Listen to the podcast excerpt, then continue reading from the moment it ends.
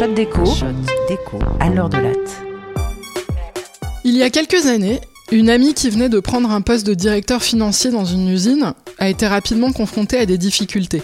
Suite à la délocalisation d'une partie de sa production, l'usine se retrouvait surdimensionnée par rapport au nouveau volume. Les difficultés de trésorerie se sont accumulées, elle me racontait la difficulté à payer ses fournisseurs, les retards dans la chaîne de production, de livraison, la réputation de l'entreprise dégradée auprès de ses clients. Mais un jour, elle m'a appelé, soulagée, m'annonçant qu'elle venait d'obtenir un prêt de sa banque, assez inespéré. Ça lui donnait quelques mois de trésorerie, quelques mois pour redresser la situation. C'est bientôt les élections, on a de la chance, m'a-t-elle dit. Alors, je suis peut-être un peu naïve, mais sa remarque m'a franchement scié.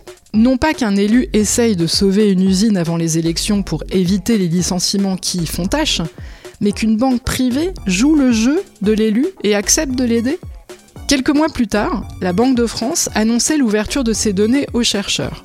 Parmi toutes les données disponibles, se trouvait une base donnant un accès anonymisé à toutes les lignes de prêt contractées en France entre une entreprise et sa ou ses banques. C'était une aubaine pour les chercheurs français. J'en ai parlé avec Adrien Matret, jeune prodige français, professeur d'économie à Princeton. Il maîtrisait tout à fait les méthodes pour traiter ces millions de données. Notre idée était de vérifier si l'histoire de ma copine était exceptionnelle ou si on retrouvait ce genre d'anomalie de façon systématique dans les données. Est-ce que le crédit bancaire a tendance à augmenter l'année précédant les élections en France? Je me souviens, un après-midi, passé devant les données avec Adrien, de retour des États-Unis, dans la salle ultra sécurisée de la Banque de France. Bon, Adrien parle encore plus vite qu'il ne réfléchit, il est capable de citer toutes les dernières publications sur un sujet proche de votre question, il formule toutes les hypothèses à tester empiriquement pour s'assurer que ce que vous identifiez n'est pas un leurre statistique, bref, il est prof à Princeton.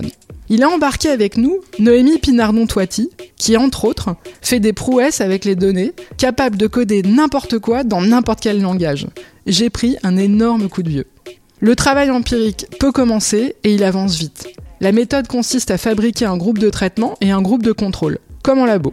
Notre raisonnement, c'est que le crédit ne devrait augmenter que quand l'élection est serrée et quand l'élu a une certaine influence nationale ou locale. En tout cas, c'est notre hypothèse, et c'est ce qu'on appelle notre groupe de traitement. Et en fait, ça marche. Le crédit augmente bien de façon différenciée avant les élections dans des circonscriptions où le candidat en place n'est pas assuré de sa réélection, et quand il a une carrière politique déjà bien établie. Ah bien, nous avions une partie de notre histoire. Oui, mais pourquoi les banques font-elles ça? Dans une économie libérale, avec un niveau de corruption quand même très limité, et peuplée de banques privées, c'est quoi le lien avec les élus?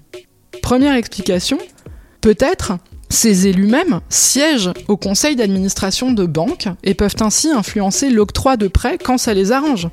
En à peine une semaine, Noémie nous a reconstitué la composition du conseil d'administration de toutes les banques coopératives françaises. Ouais, avec un peu de West tu sais, euh, tu trouves tout.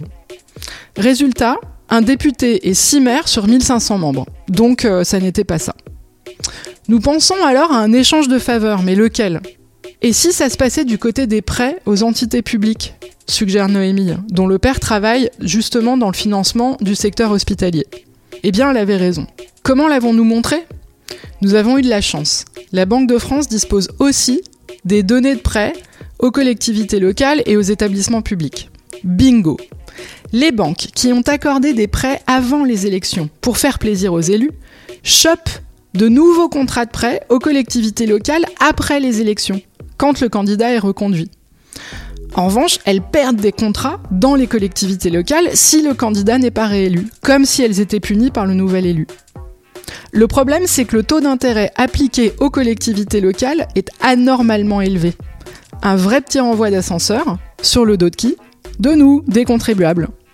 Alors, nous avons reçu de nombreux emails depuis la publication de notre document de travail, parfois bizarres, injurieux, souvent encourageants, mais quand même un commentaire de banquier au cours d'un déjeuner et qui nous a été rapporté de façon très amicale nous a fait beaucoup rire. Ils n'ont pas de preuves. Bah, quelques preuves statistiques quand même basées sur des millions de données. Mais en effet, nous n'avons pas pris un élu et une banque la main dans le sac. Ah et puis au fait, ces prêts l'année précédente, les élections vont plutôt à des entreprises en difficulté, comme celle de mon ami. Et son usine à elle, elle a fermé l'année suivante. 130 personnes sur le carreau. Mais le député, lui, il a bien été réélu.